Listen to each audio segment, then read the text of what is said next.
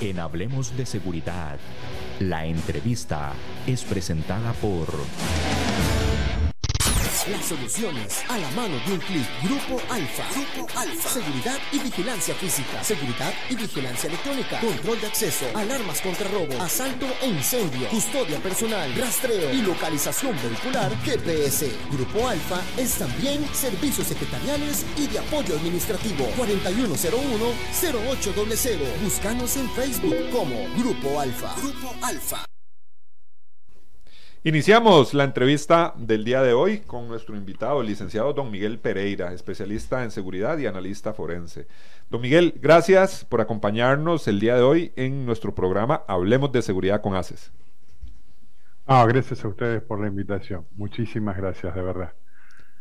Don Miguel, un tema importante que en ocasiones se deja de lado, inclusive eh, aquí en, en nuestro país, en Costa Rica, Muchas veces iniciamos carreras universitarias, estudios universitarios, y ese temita, ese gran tema de ética, lo dejamos de último.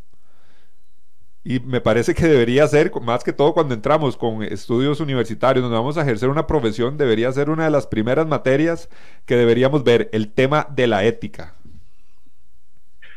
Sí, eh, el tema de la ética habría que fundamentarlo desde mucho más pequeño desde mucho más chico.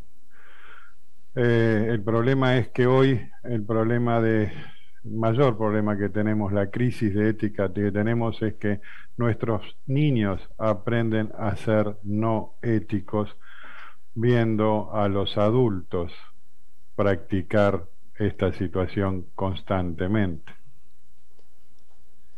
Don Miguel, ¿cómo podemos, para entrar en materia, cómo podemos contextualizar ese término, el término de ética?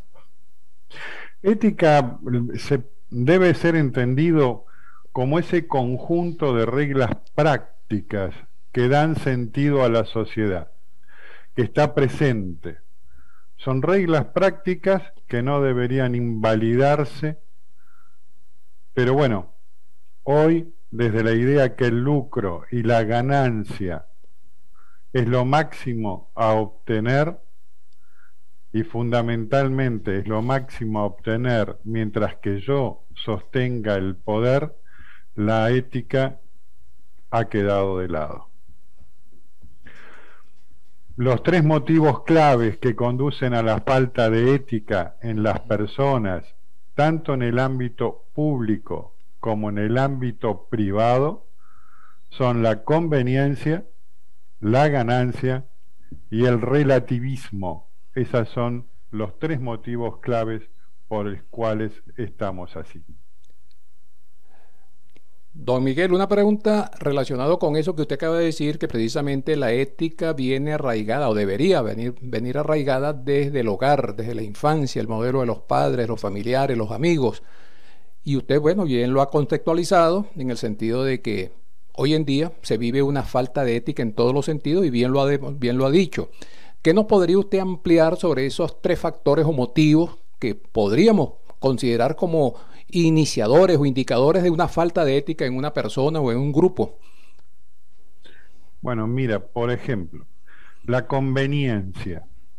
La conveniencia es el mayor factor de la falta de ética, porque es la búsqueda incesante del provecho. Y acá me gustaría puntualizar lo siguiente.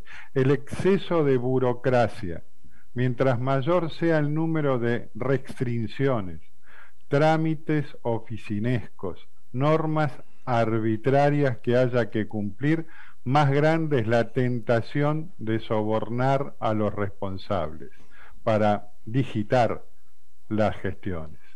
Sumado a esto, y de acuerdo a lo que usted bien decía, sumado a esto, la opinión pública complaciente, capaz de aceptar una cultura de corrupción como algo natural, es todo lo que se necesita para enterrar a la ética.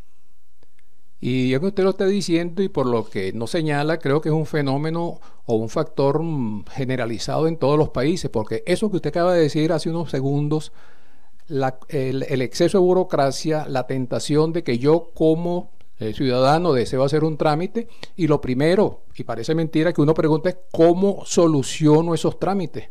Es decir, uno lanza la pregunta, porque, muchas veces viene hasta la, eh, diríamos, esa especie de, soborno, de chantaje del propio usuario, pues, que le, plantea al, funcionario público la tentación, y ahí es donde va precisamente lo que estamos hablando, la falta de ética, porque ahí comienza pues esa campaña de sobornos, que bien puede ser por un determinado trámite, un documento, hasta llegar pues a esas corrupciones mayúsculas de millones de millones de dólares, que es lo que comúnmente afecta a todos estos gobiernos. Totalmente. Es tomar el camino más simple para obtener el mayor beneficio. Es utilizar, como bien usted dice, el soborno, el cohecho, la corrupción, la concusión. Así lo atestiguaron los ex ejecutivos de la empresa Odebrecht que clarifican aspectos del lavajato en América Latina. Esta empresa Odebrecht, para ponerlo en contexto, eh, tenía un área de operaciones estructurada que se encargó de las coimas, el financiamiento ilegal de las campañas políticas y otras transacciones delictivas, como la evasión tributaria y la fuga de capitales. Un departamento de sobornos tenía esta compañía. Sí, sí, un departamento de sobornos que sistemáticamente pagó cientos de millones de dólares para corromper a los funcionarios de gobierno en países de tres continentes. Y esto no lo dice Miguel Pereira, esto lo dice y lo afirmó el fiscal general de la División Criminal del Departamento de Justicia norteamericano. Sí, una, una diríamos, un, orbe de corrupción mundial, que esto fue, trascendió todas las fronteras y las noticias a nivel mundial. Y diríamos, y no vayamos tan lejos, porque nosotros mismos aquí en Costa Rica, y así como a Costa Rica, otros países, Venezuela, Colombia, son muy comunes estos hechos de corrupción de, elevado monto, pues y organizaciones que se dedican a ello, pues son personas que como mantienen como un cierto poder político económico sobre las autoridades oficiales y prácticamente manejan el entorno a su discreción. Y ahí es donde prácticamente se masifica ese género o ese germen de la corrupción oficial y burocrática, pues que siempre lleva de, por medio el, el, manejo del dinero. Es lo que tú acabas de expresar. Tomar un camino simple. Y tomar un camino simple hoy es utilizar el soborno, el cohecho, la corrupción, la concusión, y así lo atestiguaron los ex ejecutivos de la empresa Odebrecht, que clarificaron los aspectos del lavajato en toda América Latina.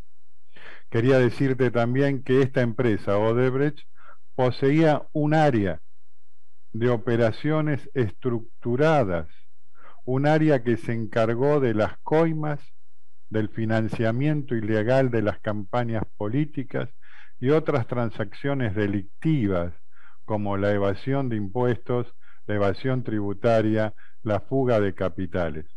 Un departamento real de sobornos que sistemáticamente pagó cientos de millones de dólares para corromper a funcionarios de gobierno en países de tres continentes. Así, tal cual lo afirmó el fiscal general de la División Criminal del Departamento de Justicia norteamericano. Ojo, la corrupción no solamente es latinoamericana, incluye tres continentes y también incluye a Estados Unidos. Efectivamente, efectivamente, don Miguel. Y en ese sentido, por lo que usted acaba de describir, que nos deja, bueno, prácticamente impresionado con la claridad con que nos lo ha manifestado, a pesar de que fue una noticia de, orbe mundial. Eh, prácticamente esta empresa de precio entonces tenía, estaba actuando o tenía un departamento al, al mejor estilo mafioso, porque diríamos una, infraestructura creada para eso es un, eh, lo, podríamos denominar una mafia de cuello blanco, porque en sí con todo ese, es una infraestructura, un departamento, caramba, que lo deja uno con la boca abierta, ¿no? Conocerlo así con ese nivel, ese nivel de profundidad y de conocimiento que usted nos está, notificando. Y diríamos... ¿Qué buscan, ah, adelante, don eh, Miguel. ¿Qué buscan las compañías en los gobiernos que tienen estas prácticas faltas de toda ética? Lo que buscan es que el gobernante les deje ganar contratos y además retribuya con nuevos contratos de obra pública, que les permita aumentar de precios a valores superiores a los ya precios siderales que fueron aceptados en el contrato original, demostrando así, de esta manera, que si sos ético no te es conveniente. ¿Mm? Esta es la realidad. Sí, y yo diría que eso va hasta del contrato millonario hasta el pequeño, hasta la pequeña gestión, porque a, nivel de inclusive de empresa privada, entre empresas privadas también muchas veces se producen esos cohechos por lo menos con el jefe de compra, con el director de administración, el jefe de proveeduría. Se producen muchas veces esas amalgamas así de conveniencias, de que yo te conozco, acéptame por aquí un sobreprecio, va una comisión, diríamos, um, entrelazada por allí con algún rubro, etcétera, etcétera. O sea que yo diría que no es ni siquiera un, un detalle de la parte gubernamental, sino que la misma empresa privada muchas veces, también por esa falta de ética de, de los empleados en este caso, incurren pues en ese tipo de, de cohecho, pues de delito, pues se, podríamos hasta tipificarlo hasta de delito, pues un delito moral. Es un delito moral y es un delito real, en concurso real. A las personas se les enseñó a reverenciar a los ganadores. Las personas creen que deben prestarle pleitesía a los ganadores. Y de allí que aquellos que obtuvieron un lugar de decisión, sea en lo público o en lo privado, se les permite todo, absolutamente todo. Cuando decimos que se les permite enriquecerse con dinero mal habido, con ganancias obtenidas con sobornos y cohechos de la corrupción, es así. Esto es lo que a las personas se les enseñó, reverenciar al que más tiene, independientemente de cómo lo obtuvo. El tiempo de poder, sea en lo público o en lo privado, es corto y además debo asegurar mi futuro. Y para asegurar mi futuro debo tener un patrimonio exagerado. Este es el pensamiento real de las personas con falta de ética, que son las que manejan los puestos que tú describes con total certitud. ¿no? Exacto, exacto, eh, don Miguel. Y en ese sentido, ese periodo de, gobierno que usted, está llegando pues unos puntos muy, muy claros, muy ilustrativos. Mi tiempo en el poder es corto y tengo que salir bien embolsillado de aquí. Esa es prácticamente la filosofía de, vamos allá, vamos a, sin ser, mm, en ese sentido incriminadores del funcionario público, vamos a llamarlo así, que siempre son donde se manejan las mayores sumas de dinero que se prestan pues para estos tipos de, cohechos. Trabajar el menor tiempo posible para enriquecerme lo mayor posible. Lo que no podemos es separar a lo público de lo privado. El cohecho no lo podemos separar de lo público de lo privado.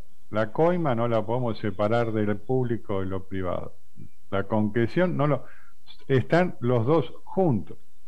Quien delique no es el público, quien delique no es el privado, son las personas. Las personas son la falta de ética. Hallen donde se hallen.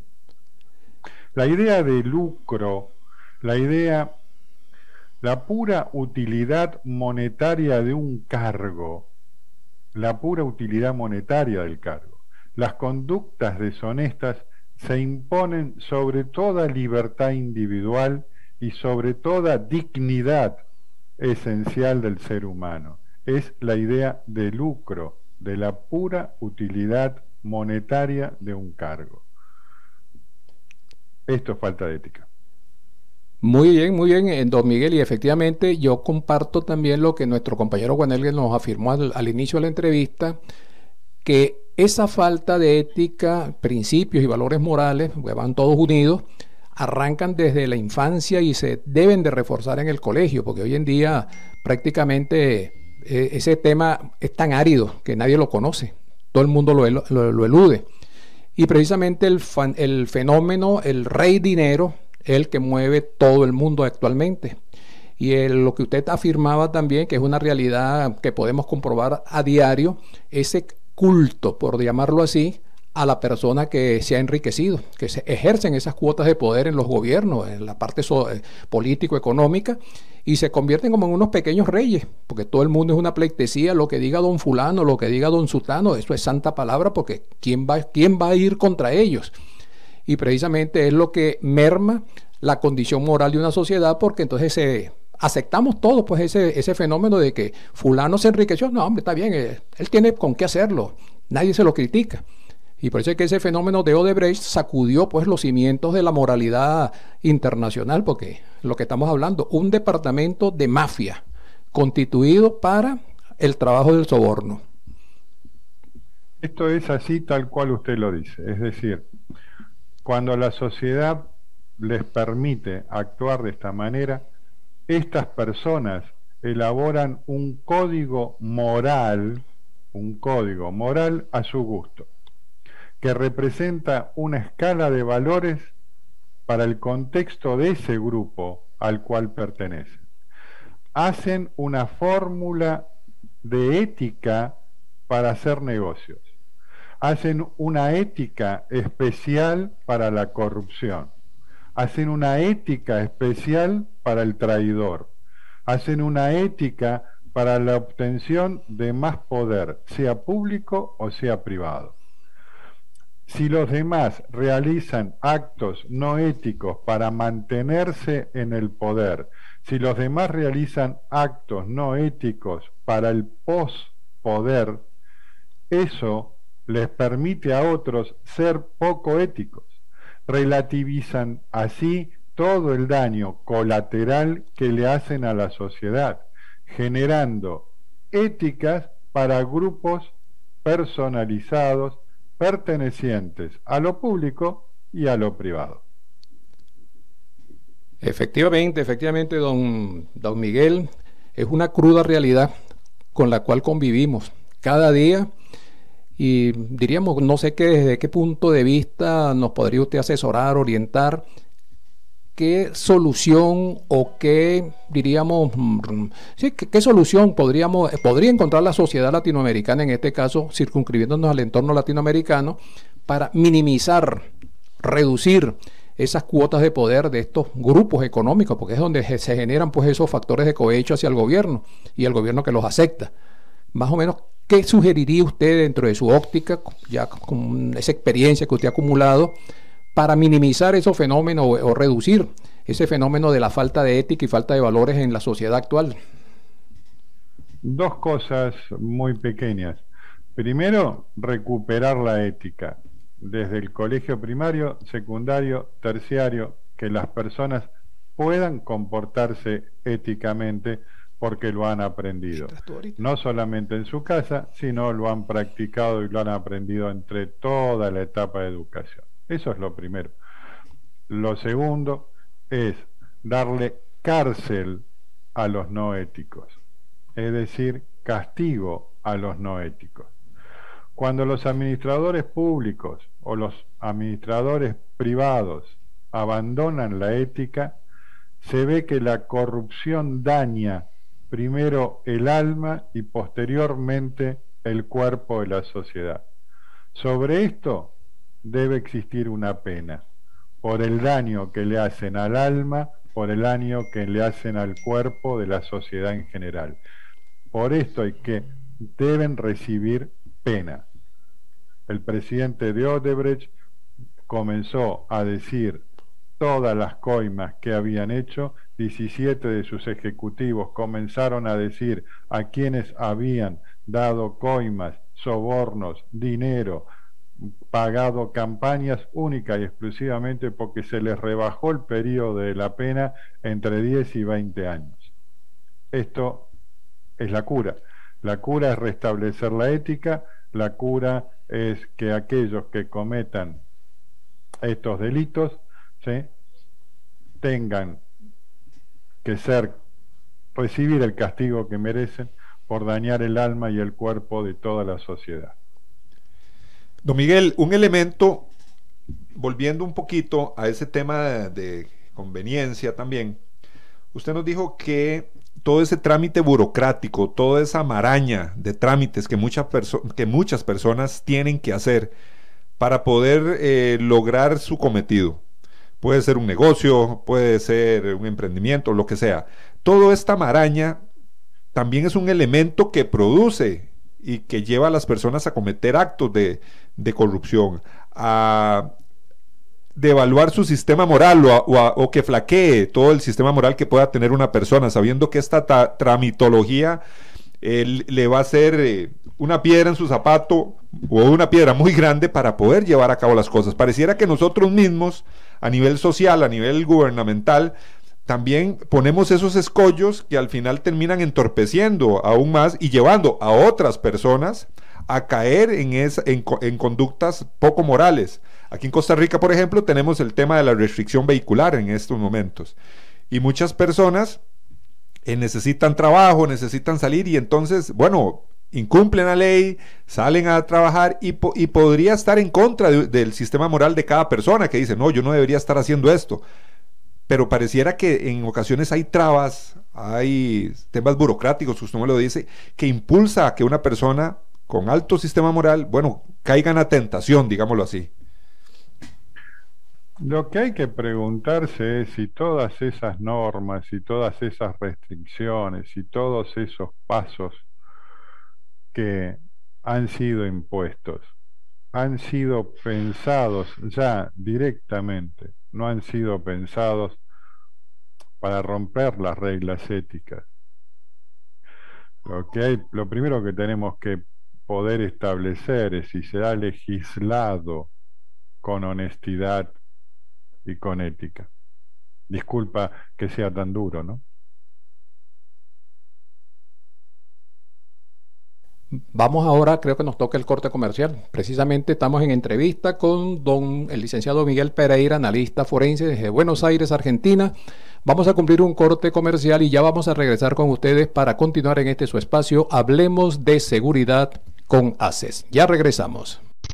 Las soluciones a la mano de un clic. Grupo Alfa. Grupo Alfa. Seguridad y vigilancia física. Seguridad y vigilancia electrónica. Control de acceso. Alarmas contra robo. Asalto e incendio. Custodia personal. Rastreo y localización vehicular. GPS. Grupo Alfa es también servicios secretariales y de apoyo administrativo. 4101-0800. Búscanos en Facebook como Grupo Alfa. Grupo Alfa. Bueno, de vuelta con ustedes en Hablemos de Seguridad con ACE. Tenemos en el aire a nuestro amigo entrevistado de hoy, el licenciado Miguel Pereira, analista forense, experto en seguridad desde Buenos Aires, Argentina. Don Miguel, nuevamente con usted, queríamos conversar, que usted nos informara, nos diera su opinión sobre dentro de este fenómeno o factor de la falta de ética, la falta de valores que se ha masificado, vamos a, vamos a darle ese extremo así duro, se ha masificado en nuestra sociedad actual ¿Qué nos puede usted decir sobre el concepto de la ganancia, ese concepto del relativismo que está presente dentro de todo ese entorno, esa maraña de, corrupción, de sobornos, de cohecho, de esas actitudes mafiosas de empresas, funcionarios, desde el simple ciudadano inclusive? ¿Qué nos podría usted ampliar en ese sentido, don Miguel? Creo que el simple ciudadano lo único que está haciendo es copiando lo que ve no lo está haciendo porque lo siente. El ciudadano común y corriente, si paga un soborno, si paga una coima, lo hace para obtener algo mínimo, pequeño, no le va a resolver la vida. Acá lo que estamos hablando es la falta de código, de ética, en las grandes compañías, el cumplimiento en las grandes corporaciones, el cumplimiento en el gobierno a lo más alto de cada uno de los gobiernos. En estos contextos, eh, no podemos seguir justificando como sociedad que cada una de las personas que ha ocupado un cargo de dirección en los gobiernos y de dirección en las grandes corporaciones hayan obtenido dinero mal habido para continuar toda su vida, la vida de sus hijos y las vidas de sus nietos. Esto no puede ser.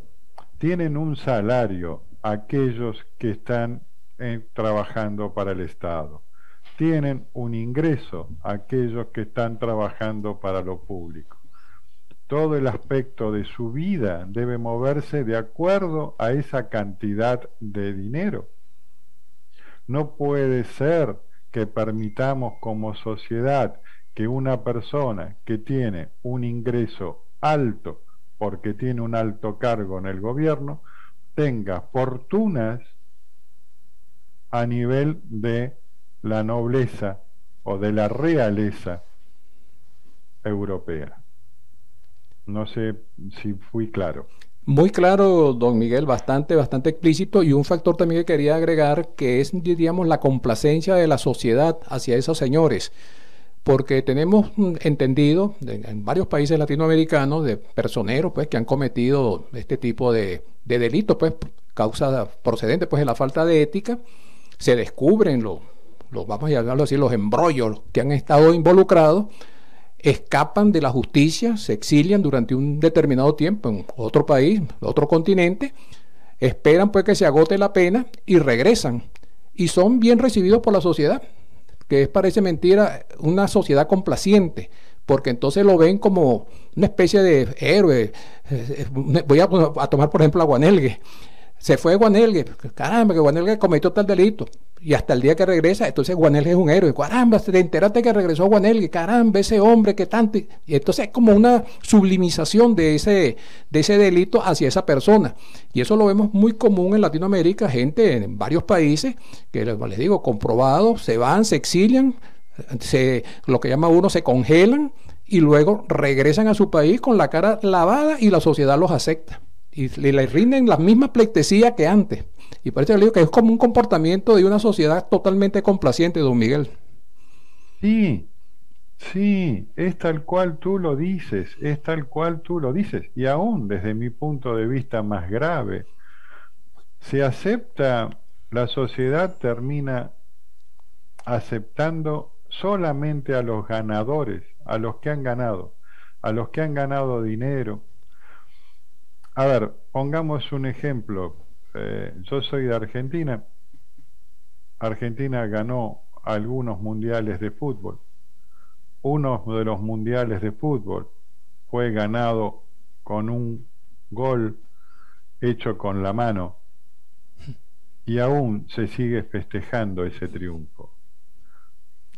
Eh, no sé si, es válido. Muy clarito, Miguel. De la complacencia de las personas con tal de ser ganadores. Tiene el sentido de ganar por ganar a como dé lugar. Esa es la consigna. Me llevo por delante a quien sea, pero yo debo ganar. Para eso tengo cómo hacerlo. Y si no gano, busco la manera de cómo destruyo al otro para yo poder ganar, porque ese es, ese es el código mafioso, pues. Que si no lo hago, lo, lo, alcanzo por algún otro medio. ¿No te parece, Juanelgue? Me parece que lo que dice don Miguel, interesantísimo, con, el tema, con este ejemplo de la famosa mano de Dios, ¿verdad? del Mundial allá del, del 86. Y es que muchas personas, hablando de esa complacencia, cuando una persona hace dinero, hace un buen negocio, aunque lo haya hecho de mala forma, la gente dice, ah, qué, persona más inteligente o es, es muy vivo, le decimos aquí en Costa Rica es un, es, un vivazo, ¿verdad? Es una persona muy viva que, y, lo elogiamos, a pesar de que haya hecho cosas que lo sabemos, que, están mal hechas y que va en detrimento de otras personas.